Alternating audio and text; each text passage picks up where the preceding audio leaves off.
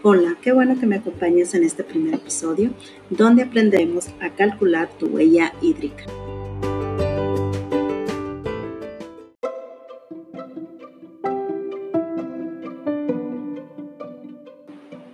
El agua es un componente esencial de los seres vivos.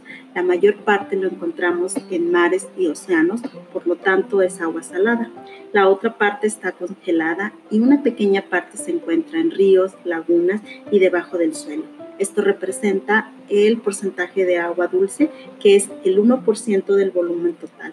Es por ello que es de suma importancia el cuidarla.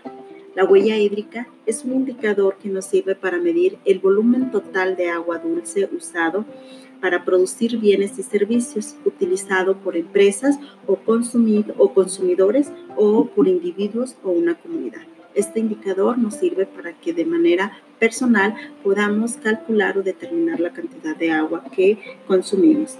La huella hídrica se puede expresar en colores en función del agua que se considere tenemos el agua, eh, la huella hídrica verde, que es el agua que se obtiene de la lluvia, la huella hídrica azul, que es el volumen de agua que se obtiene directamente de las aguas superficiales y subterráneas, y la huella hídrica gris, que está relacionada con la calidad de agua, que eh, la calidad de agua se está contaminada. ¿no?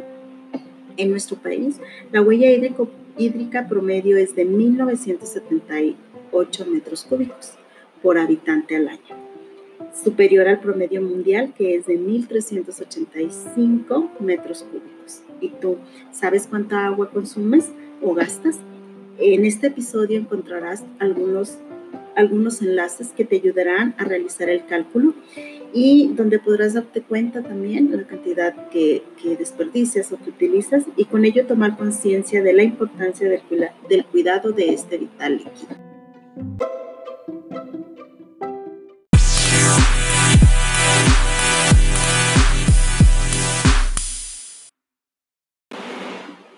Qué bueno que me has acompañado en este episodio. Te recuerdo que encontrarás algunos enlaces que te ayudarán a calcular tu huella hídrica.